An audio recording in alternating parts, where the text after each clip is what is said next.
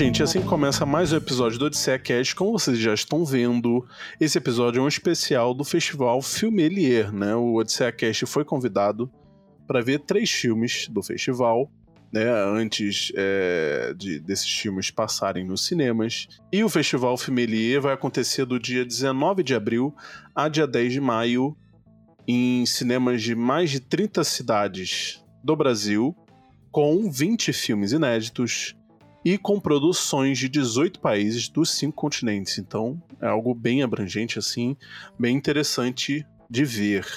E nós vimos Blue Jean, A Sindicalista e Herói de Sangue. E nós vamos falar dos três hoje.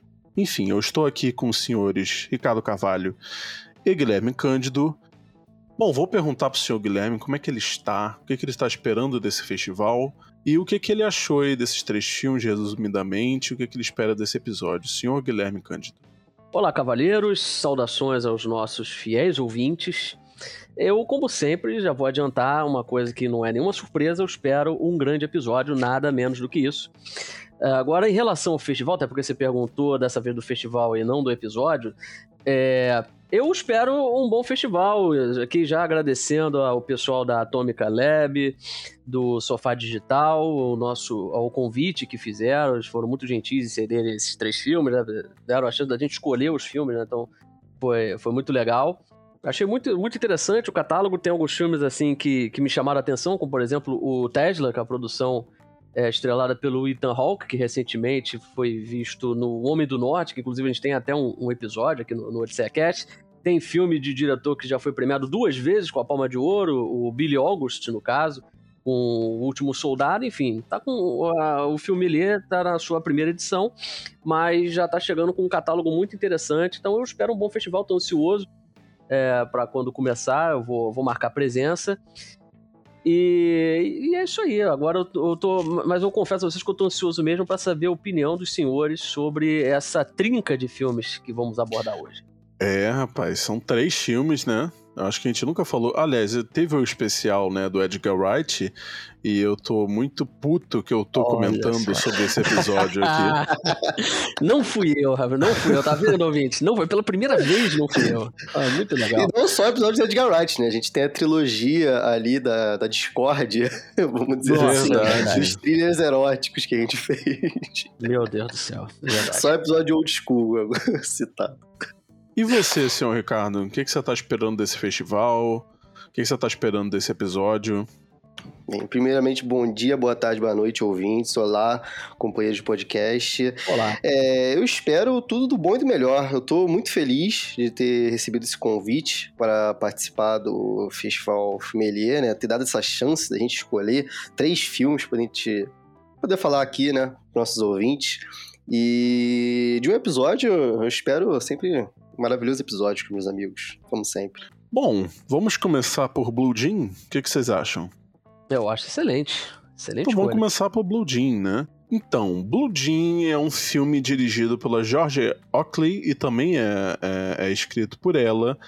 E o interessante é que dá para dizer que esse é o primeiro filme, né, longa-metragem dela. Ela, ela fez um, ela dirigiu um filme para TV mas antes disso foram só curta, né? Uh, enfim, não vou, eu não vou falar. Né, por esse filme, inclusive. Ó, oh, isso né? é um, uma coisa grandiosa, né? É a melhor estreia, né? Você tava falando que foi indicado, só que tava competindo com After Sun, né? É, eu confesso que antes de lembrar que o After Sun tava indicado, eu falei, pô, que absurdo, né? O Blue Jean tinha que ter ganho nessa, mas aí eu vi que o After Sun tava lá, falei, não, não, realmente que não isso, o After Sun é muito melhor. Muito melhor. Não que Blue Jean perca sua categoria de, de qualidade, né? Ele é um filme muito bom também, vamos conversar sobre isso, mas eu gostei muito mais de, de After Sun. Bom, assim, tem, tem, nós temos que pôr em pauta aqui que o After Sun foi um filme amado por todos aqui desse, desse grupo aqui, né? Então, Com certeza. Não quer dizer que Blue Jean seja um filme menor, né? Não é, não é, não é disso que estão falando. Bom, eu acho que é, o trabalho do senhor Guilherme com a sinopse ah, tá tranquila hoje, né? Apesar dele ter que falar de três filmes, eu acho que Blue Jean tem a sinopse elegante, né, e pequena. Eu queria pedir aí pro seu Guilherme dar a sinopse de Blue Jean. Claro, sempre um prazer. Blue Jean é um filme que se passa em 1988, naquela Inglaterra conservadora, rígida, austera, da Margaret Thatcher, famosa Dama de Ferro. E nesse contexto, é, o governo estava prestes a aprovar uma medida, uma cláusula, né, é, que seria um projeto de lei aqui no Brasil, talvez, é, em que era proibida a promoção da homossexualidade principalmente nas escolas.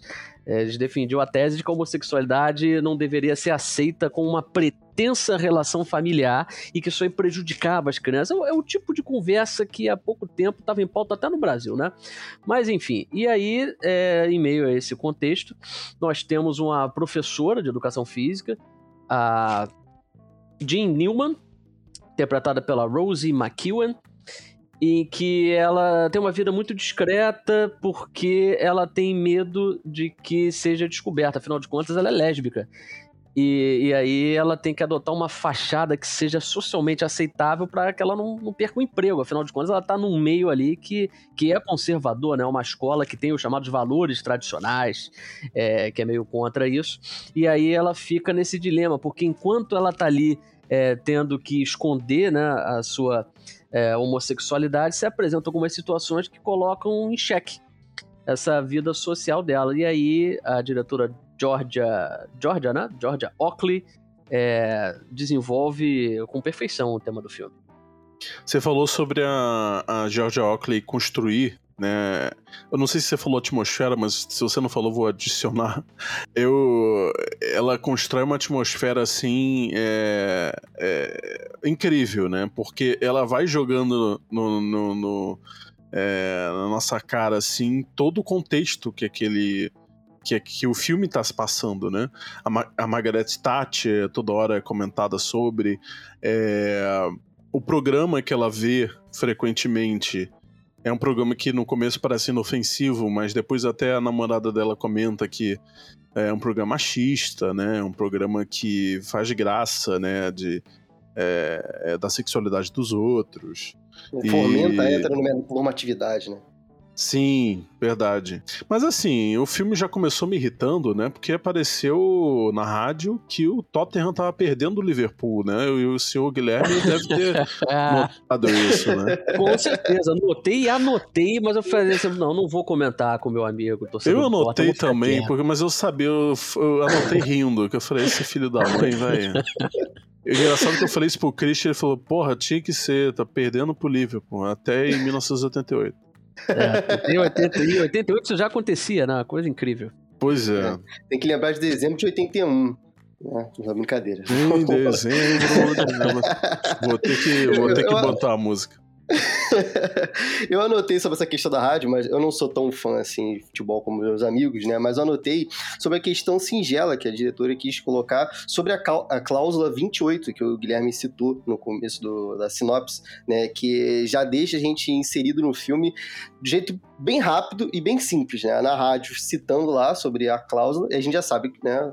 Quem estuda e tudo mais, história, já, já é saber que se passou nos anos 80 e que tá no governo da Margaret Thatcher, né? Então eu acho que foi interessante esse toque. E os cartazes? Né? É, Muito é bem utilizados. Exatamente, é bom vocês comentarem isso porque é o tipo de um contexto que a, a diretora praticamente insere a Jean numa distopia, porque ela vive num mundo que é hostil a ela o tempo todo. Ela tenta escapar desse contexto é, preconceituoso, intolerante, mas ela não consegue. Ela às vezes está ali escutando, ela quer ouvir notícia da rádio, aí surge a questão da cláusula 28, ou é, ela vai caminhar, uma caminhada assim. É, despretensiosa e ela passa por um cartaz gigantesco, né? Falando já ah, os seus filhos estão tendo acesso aos valores tradicionais.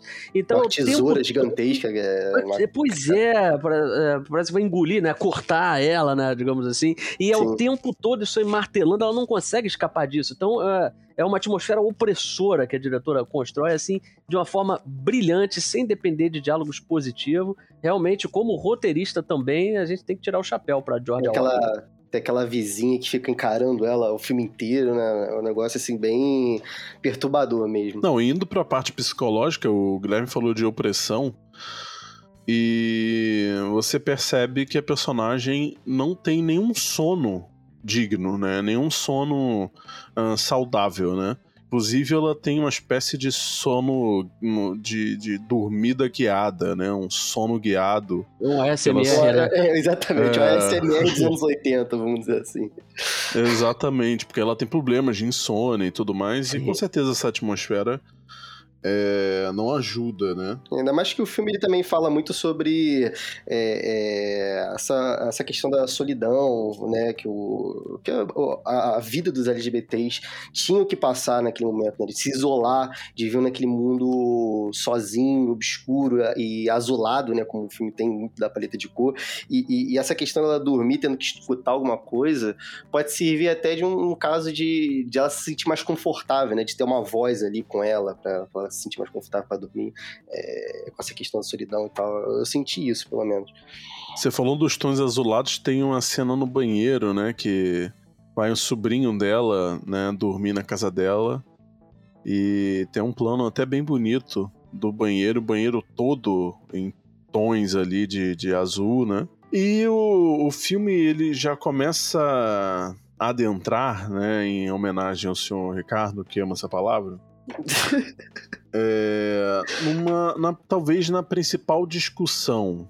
Né, uma das, das questões do filme é a barreira entre ter que ser discreto, né, no caso da, da Jean, né, em toda aquela situação que ela estava inserida, e gostar de uma pessoa que vê o mundo de outra forma, né, uma pessoa mais, que é mais orgulhosa do que ela é, mas não necessariamente só isso, mas que não liga, né, para o que vai acontecer com ela por causa disso. Ela quer viver a vida dela e etc. E aí fica é, talvez a principal discussão do filme é essa questão de discretos versus orgulhosos. Né, é, vamos dizer mais assim. resistentes, vamos dizer assim, né, que querem viver é, a sua vida e mostrar a sua resistência é, é e ter atitude porque é, a Jean ela escolhe um, estilo de vida aparentemente mais ela tenta ir para uma zona de conforto que nunca vai deixar ela confortável, né? Então é, o filme realmente bota esse equilíbrio de tipo, será que você realmente está confortável se escondendo ou se você se colocasse num lugar se encontrar num lugar de, de de, de resistência mesmo, né? De, de protesto, junto com as pessoas que estavam em sua volta, sua namorada, suas amigas, e estaria numa posição talvez até mais confortável, né? Porque é, você se fechar ali naquele mundo onde você não expõe nem para sua família, nem para as pessoas que estão em sua volta, realmente estava trazendo muito sofrimento para ela. Não, a namorada que é vivida pela Carrie Hayes, Carrie Hayes, que ela tá uma verdadeira punk no filme. Eu acho interessante usar essa palavra punk, porque nós temos o nosso punk boy aqui, né? Matheus, ah, nós temos sim, o claro. nosso punk. Sempre emplacando grandes canções punk nas aberturas do, dos nossos episódios do Odisseia Cast. E ela, como uma legítima punk, né? Ela tá ali é rebelde, desafiando qualquer tipo de autoridade. É, e a gente vê como a personagem, a Viv, namorada da, da Jean, como a, a, são mulheres assim completamente opostas. Enquanto uma ela é mais retraída, discreta, preocupada com, com a opinião dos outros, ela quer ser socialmente aceita por todos os lados. A Vivi não, ela é completamente diferente, ela debocha do conservadorismo. Tem uma, uma sequência que uma senhora tá até encarando ela assim, olhando de cima a baixo. Ela vai pisca para essa senhora, faz lá uma graça. E, e ela não entende, né? A, a gente não vai dar spoiler aqui, logicamente, mas você apresenta uma situação para Jean em que a Vivi ela é, é, percebe que é o momento da Jean chegar e, e, tomar uma, uma determinada atitude. E aí essa diferença de mentalidade acaba gerando um conflito entre as duas, que é justamente o que o, o Ricardo e o Matheus estão comentando aí, que é o, o, mote do filme, essa questão de é, encontrar conforto numa liberdade limitada, né? Porque a Jean, ela, o mundo real é hostil. A ela, mas ela prefere viver é, numa realidade, assim, uh, num, num mundo fictício que é um pouco mais receptivo para ela, é onde ela se sente mais confortável, mas é um conforto assim entre aspas, né? E aí o filme ele vai se desenvolvendo, né, nessa ambivalência.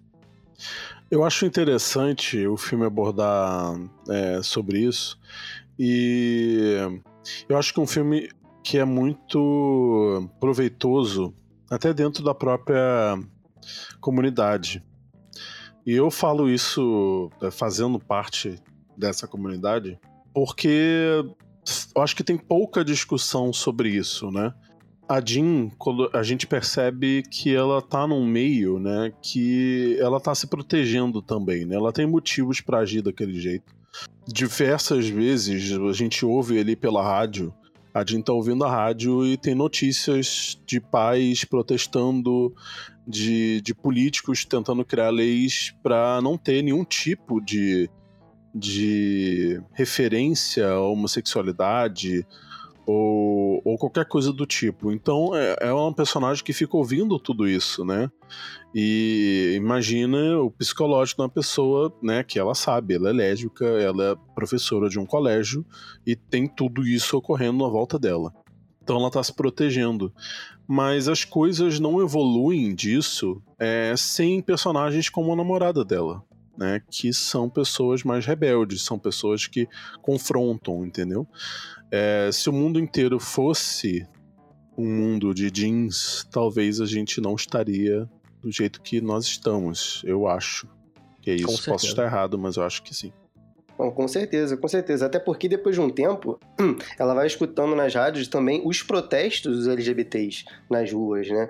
E isso não isso não surte nenhum efeito nela de, de, de, revolução também, assim como a namorada dela e as pessoas que estão em volta dela é, é, é, tinham e, e, e, se vestiam como tal também, né? A, a, própria palavra que o Guilherme usou, punk, ela é, derivado disso, né? De ser diferente, de ser aquela pessoa é, revoltada com, com o sistema, com aquilo que está oprimindo, é, contra a, as opressões da, da sociedade, né? Então, o, o que surgiu no final dos anos 70 dos anos 80, que era só um estilo de música, virou um estilo de vida para as pessoas e adequado também para as pessoas que se sentiam diferentes da, das outras, né? É, os próprios o, LGBTs. Então você as percebe minorias, né?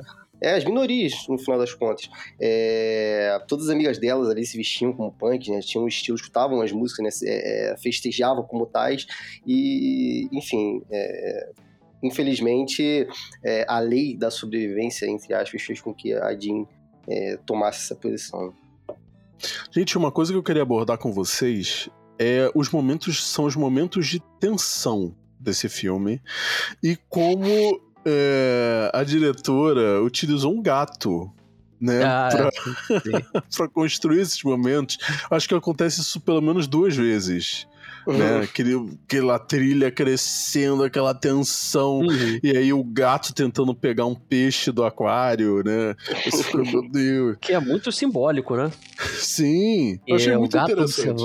Não, com certeza, o gato observando o peixe ali, né? O peixe no, no aquário, com aquelas limitações. É uma coisa assim, é, é, é aquilo, eu fico meio assim para não ficar dando, dando spoiler né, pro, pro nosso ouvinte, mas é, um, é uma sequência muito evocativa. É, reflete sim, um ótimo. É, sim, sim, tem essas alegorias ali na né? questão do aquário, de estar tá fechado, o mundo tá tentando te, tirar dali e tal. Sim. E isso me lembrou um filme que também é britânico, de uma diretora que eu, eu gosto muito, já falei várias vezes para meus amigos aqui, que é a Andrea Arnold. E ela tem um filme chamado Aquário também, né? Que se chama Fish Tank.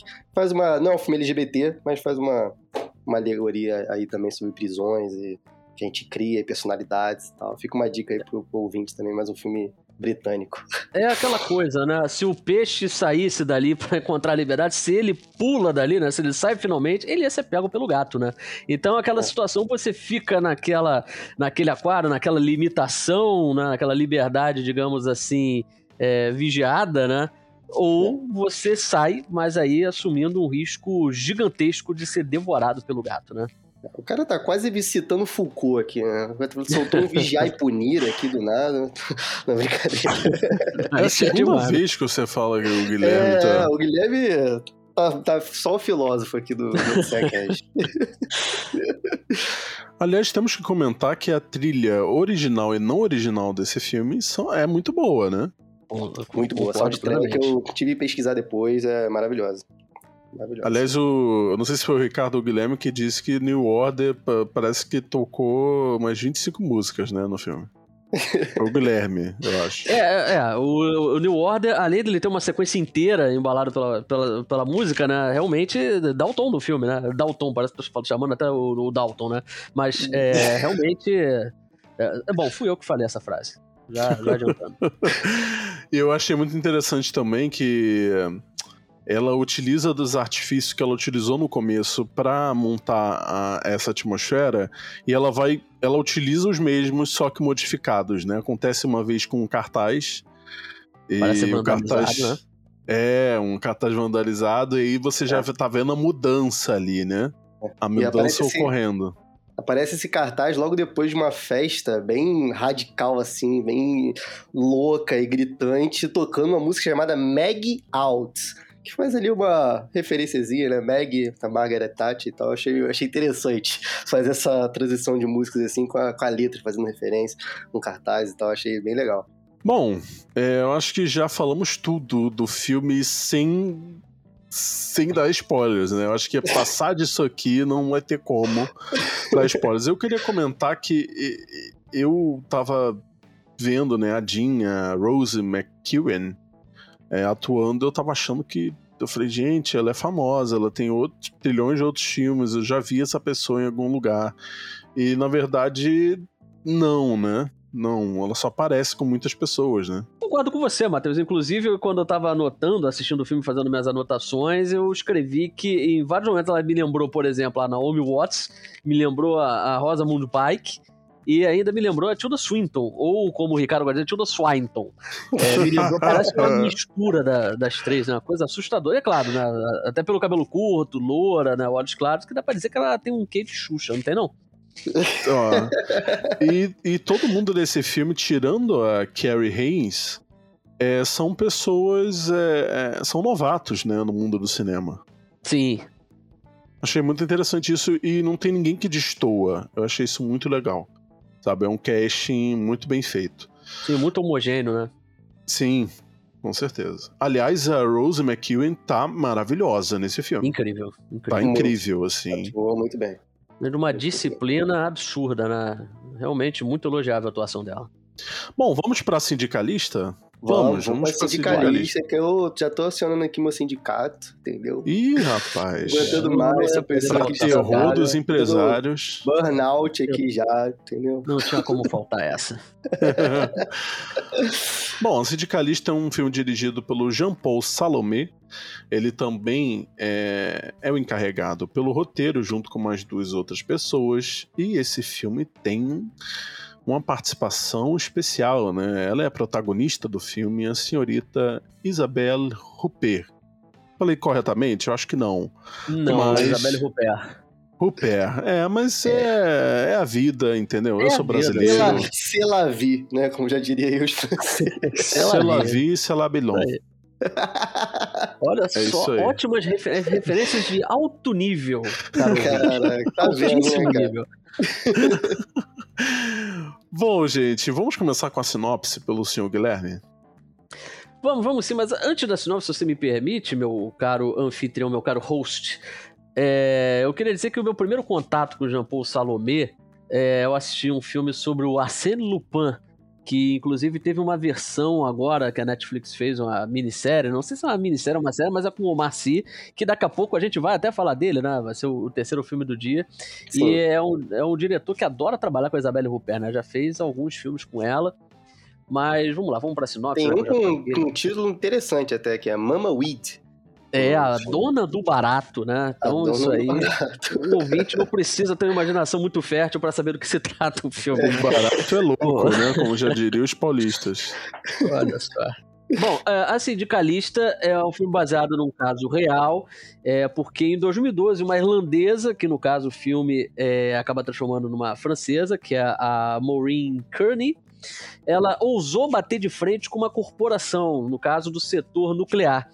Ela estava defendendo o interesse da, das trabalhadoras e aí ela acabou percebendo é, um grande complô interno para poder vender um know-how da empresa para um grupo chinês que estava querendo entrar no mercado francês é, desse setor nuclear.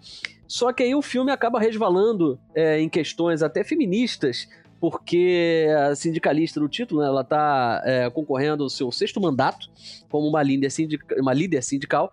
E além dela estar tá, é, trabalhando pelo, pelo direito né, do, dos funcionários, e todo mundo confia nela para isso, inclusive ela tem vários mandatos justamente por isso, é, ela acaba, ela se vê ali numa trama conspiratória, ali um, um suspense de, de, de, conspiração, porque ela descobre algumas coisas, alguns segredos ali que colocam até a vida dela em risco. Ela recebe ameaças e tal.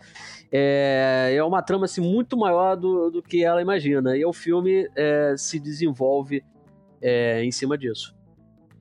Olha, foi bom, né? Não, é, não tinha como não dizer isso na sinopse, mas é, você falou sobre essa questão do thriller, né, e da trama, né, Suspense enorme investiga tá... investigativo, né, Suspense investigativo. E eu acho que esse filme começa eu vou falar vibe como jovens, ele começa numa vibe e termina em outra completamente diferente, completamente. né? o, o, roteiro, assim, se desfaz completamente dos 40 primeiros minutos do filme, não serve pra nada. E depois começa outra. Parece que é outra. Outro capítulo da história, assim, mas de um outro livro. Sabe? O primeiro ato é um thriller conspiratório, um suspense ali de, de, investigação, e do nada ele vira um drama de tribunal, né? E é impossível a gente falar desse, desse filme, assim, de cara, sem lembrar de Elle, né? Que é o filme que rendeu a única indicação até agora ao Oscar de melhor atriz para Isabelle Huppert, porque o filme começa com uma cena pesada de abuso, uma cena forte com a personagem amordaçada. Claro que lá pro final eles vão subverter isso, mas a gente aqui não vai falar de spoiler, mas o filme começa forte com uma, uma cena de abuso, e aí é impossível não traçar o paralelo é, com L, né, Matheus? Não, começa numa cena de abuso e o filme começa a mostrar que essa mulher, apesar de tudo que. tudo mostrando né, que ela sofreu um abuso gravíssimo, né, com toda a atmosfera que ela estava envolvida, uh, ainda duvidam dela, né? E, e no final ela se vê numa trama totalmente diferente da que ela se envolveu anteriormente, né? Talvez uma trama ainda mais complicada. É, chega a determinado momento do filme em que é, ela larga tudo o que ela estava trabalhando né, todas as pesquisas que ela estava fazendo para ter que lidar com esse acontecimento drástico na vida dela, né, pesadíssimo, e que se dependesse dela mesma, né, uma frase até forte que ela diz, ela nem teria é, é, é é que ela, ela fala que se não fosse a empregada, ela não teria dado nem a queixa pra polícia, né? Que ela só seguiria a vida dela e continuaria normalmente. Porque isso depois toma conta de um jeito absurdo, como a gente vai acompanhar pelo filme. E você vê, tem cenas revoltantes, né, no filme. Porque ela passa uma situação de abuso e depois, por medidas né, da polícia e do, do IML, né, lá do, da, da França, ela acaba passando por uma situação constrangedora novamente, né? É, que são cenas que revoltam, né? Ela deixa de ser vítima para ver uma suspeita, né? Exato. Isso é, uma, é a primeira surpresa do filme, é essa, né? Porque a gente. É, o filme começa com essa cena forte, essa imagem forte da Isabelle Rupert amordaçada, naquela questão toda. E aí você pensa que o filme vai vai traçar um caminho e ele traça um outro diferente, né? Porque ao invés dela ser tratada como uma vítima, que é uma coisa óbvia que a gente tá vendo ali, pelo menos é o que o filme passa pra gente, é, eles acabam questionando isso, né? Quando o filme deixa de ser o trilha político para virar o drama de tribunal, né? Vira um drama de tribunal e vira. Uh, vira a história de uma mulher que tá sendo acusada de mitomania, né? É, é, é. tem isso. Ainda vira um negócio meio psicológico, né? Porque a gente começa a adentrar cada vez mais na vida dela e ficar sabendo muito mais sobre as intimidades e sobre a vida do passado da, da, da personagem. O é... passado é usado contra ela, né? É, exatamente. Tem uma cena gente... que ela fala uma frase muito forte que é: Bom, eu não era uma boa vítima na época, né? E agora eu não é. tô sendo uma boa vítima de novo. Exatamente, exatamente. Exato, até uma expressão né, que eu, que eu não, não conhecia, né, que se chama Síndrome de Munchausen, que eu não sei se é assim se fala o nome, né? Que é mais ou menos um, um um exemplo que eu posso dar é o tipo de abuso infantil que um dos pais, geralmente a mãe, simula sinais e sintomas na criança com a intenção de chamar atenção para si mesmo, quer dizer, então tava, tava as pessoas estavam começando a acusar ela de dela fingir que foi abusada, simular toda aquela questão para chamar atenção para ela mesma e, enfim, é um algo absurdo. E eles usam isso aí como subterfúgio para reverberar várias e vários e vários é, clichês, várias convenções misóginas, né? Que é aquela coisa que, ah, porque a mulher é histérica, porque ela é louca, sempre tentando tirar a credibilidade da mulher. Inclusive tem uma personagem, a chefe da, da sindicalista, ela fala que ela tá para ser trocada é, porque eles não estão mais aguentando mais uma histérica de saia, né? E aí eles acabam colocando um homem no lugar dela e o filme. Que é aí... histérico, né? Ele é, é histérico. Ele profundamente histérico. Né? Ele sim, de fato, a ponto de chegar e jogar uma cadeira é, em outra pessoa, né? Que é, é uma, da, uma das ironias que o filme constrói, né? De uma forma pouco sutil, né? É, isso é verdade. É, essas nuances aí, né, para demonstrar certas certas hipocrisias é, talvez seja um, um, um, dos problemas do filme. Mas vamos deixar essa pulga atrás da orelha do ouvinte, né? não é não, gente? Sim. Vamos é, deixar vamos... pro pessoal Deixa ver, perceber né? que o filme é sutil como um elefante, né? Só isso aqui. Bom, vamos para Herói de Sangue? Vamos, vamos sim, por favor. Vamos. O novo filme então, do Omar vamos... Sy. Olha aí, Omar Sy. Não é um filme dirigido... Olha, se o quê? Se ou não. Não, brincadeira. Puta Nossa senhora. Eu, eu Bom, esperava mais. é um filme aí dirigido, o Herói de Sangue é dirigido pelo. Pô, esse aqui vai ser difícil, hein? Matthew Vadapide. Eu não, olha, sério, desculpa, ouvinte. Sério mesmo. Esse, esse foi foda. Olha, desculpa, ouvinte, mas eu vou confessar uma coisa. Eu já tava com a página aberta quando eu vi o nome do diretor. Eu falei, cara, tô eu tô esperando o momento que o Matheus vai falar o nome dele. Eu vou começar a usar o Google cara, Translate, cara. Só esperando por esse momento. Bom, ele é um filme dirigido por esse senhor aí, que também uh, faz parte da equipe de roteiristas. E ele foi diretor de fotografia, ele foi diretor de fotografia do filme que foi o maior sucesso da carreira do Omar Sy. Não sei se foi o maior sucesso, ainda é o maior sucesso, mas é o filme que fez o Omar Sy despontar, né? Que decolou a carreira dele, que foi o Intocáveis. Ah, eu amo uma das... filme. Ah, quem não ama esse filme, né? É uma das maiores bilheterias da história da França, que aí vale até uma curiosidade. A França é um dos poucos países do mundo é, na verdade, eu acho que é o único país do mundo em que o mercado interno, doméstico, né, de cinema, faz mais sucesso do que o estrangeiro. Né? No caso, é, a, o Hollywood é, não tem vez na França. Na França, os filmes franceses dão mais bilheteria do que os filmes é, americanos. Que lugar incrível, né? É, incrível, incrível. Né? França, esse filme. Eu, eu recomendo demais, Intocáveis, é maravilhoso esse filme. Vale a recomendação, com certeza. Bom, vamos para a terceira sinopse da noite, né? O seu Guilherme nunca trabalhou tanto na vida é, dele quanto nesse episódio. Será que eu já posso pedir música no Fantástico depois dessa terceira? Com certeza. Olha, ainda bem que na época do especial da Edgar Wright ainda não estava estipulado isso. Porque verdade. senão você tava ferrado. Caraca, é verdade, cara. Vou dar sinopse de todos os filmes da carreira do Edgar Wright, ia ser dureza. Ia ser complicado. O Herói de Sangue é o um filme que se passa durante a Primeira Guerra Mundial, em que a França ela se aproveitava de suas colônias na, na África para poder é, arrumar, como é que eu posso dizer, convocar pessoas para lutarem na guerra. Só que não era uma simples convocação. A França, quando não conseguia é, o alistamento voluntário, simplesmente invadia as aldeias e sequestrava os homens para poder lutar na guerra. A, a sua guerra, no caso. E aí, com a promessa de que eles ganhando a guerra, dando tudo certo, esses, é, esses aldeões se tornariam cidadãos franceses. E aí, é, o filme é centrado é, em dois personagens, que é o Bacari, interpretado pelo Omar Sy, e o Tierno, que são, no caso, são dois membros da família Diallo, e é claro que é, um pai ele não gostaria de ver o filho lutando numa guerra, né? Ainda mais um filho adolescente, despreparado como ele. E aí o filme ele quebra esse cotidiano estável, harmonioso da família porque uh, o Bacari e o Tierno, eles uh, percebem que os franceses estão se aproximando. Eles estão invadindo várias aldeias, eles estão quase chegando na aldeia deles, então eles traçam um plano para poder escaparem. É, para o Tierno não ser chamado para a guerra. Só que, infelizmente, eles não conseguem escapar e os franceses é, cooptam os dois para poder lutarem na guerra. Na, na, verdade, eles cooptam o Tierno para lutar na guerra, só que o Bacari fica desesperado e aí, para acompanhar o filho e defendê-lo no campo de batalha, ele resolve é, voluntariamente é, se alistar. E aí ele consegue, vão os dois juntos para a guerra. Agora veja só essa situação, né? Pai e filho lutando na guerra. É, e aí vale ressaltar que é, o filme, ele, é, os dois, essa a aldeia deles são senegaleses. E é um filme que, como o Omar Sy também ele é o é, produtor do filme, que ele tem muito interesse na produção porque ele é de ascendência senegalesa.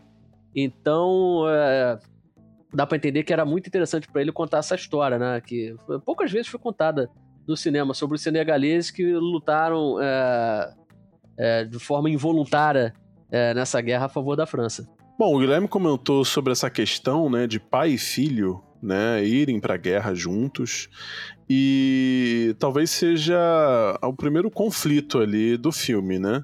É, parece que o filho quer uma coisa enquanto o pai quer outra totalmente diferente. E é um relacionamento muito lindo, né? Entre pai e filho, é, é essa questão é, protetora do, do pai.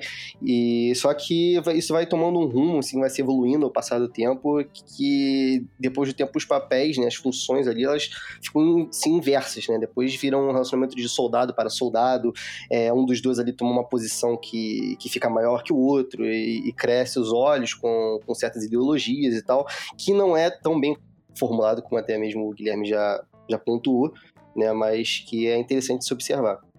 É um desenvolvimento assim bem peculiar, porque os dois entram na guerra, é, o pai é, liderando as tentativas de escapar do campo de batalha, mas a partir do momento que os planos vão, vão sendo frustrados e aí eles vão tendo que passar mais tempo no campo de batalha, o filho ele vai é, como é que eu posso dizer a palavra que o Ricardo adora, vai adentrando ali nos meandros do, do sistema militar, vai conseguindo até uma certa relevância ali dentro, uma importância, vai subindo na hierarquia, isso aí meio que vai subir na cabeça, né?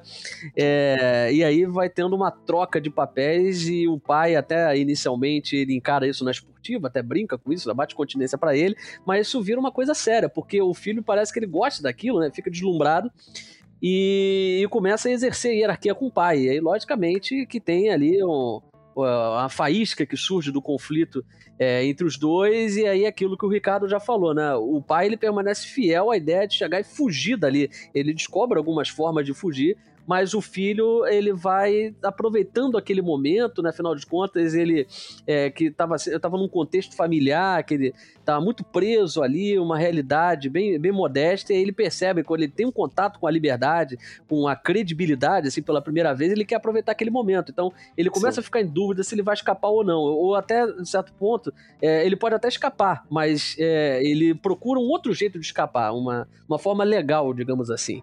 Porque o pai, ele é, ele é um só contra um grupo de outras pessoas ali, é, um pouco mais jovens, né? Que acabam abraçando mais a ideia por outros viés e que acolhem ele de uma certa maneira que ele se sente mais favorável quanto a isso, né? E enquanto a visão do pai acaba ficando um pouco para trás, infelizmente. E é bom notar também que o filme ele não tem aquela coisa que geralmente acontece, que é a questão do Salvador Branco, né, que costuma ter nesse tipo de produção. E apesar de ter um, um tenente branco francês, né, vários do alto escalão da França são brancos, mas é, apesar dele surgir assim como o, um oficial benevolente que gosta quase, do, quase, do quase pisa nesse, nesse campo, né? Mas, quase, é, quase. quase mas quase aí, chega na hora H, ele consegue escapar disso aí, né? Ele surge de uma forma benevolente, você pensa, pô, o cara vai salvar ele, ele tem que sempre é. que aparecer branco para salvar, mas aí ele, ele acaba escapando, né? Pelo menos. O pai, ele vai até o fim exercendo importância na trama.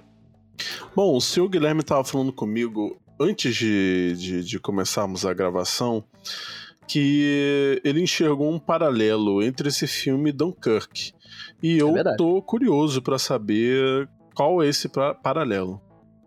É porque esse filme, ele é meio que chapa branca, né? O diretor, o Mathieu, de sobrenome, assim, que eu não vou arriscar, logicamente, é, mas ele parece que ele tem uma dificuldade de firmar um posicionamento. Ele não tem uma firmeza lá de ou vai ficar de um lado, ou vai ficar do outro, ou vai tentar contar as duas histórias. E nesse meio termo, ele acaba se distraindo, é, se desfocando, não consegue abraçar nenhum dos lados. Aí fica um filme de chapa branca, é, com a falta de um posicionamento. E aí eu, eu tracei um paralelo com, com o Dunkirk, porque o Christopher Nolan, é, nesse filme, ele não quis focar em lados da guerra, ele quis mostrar o, os horrores da guerra, mas ele focou na sobrevivência do protagonista do filme.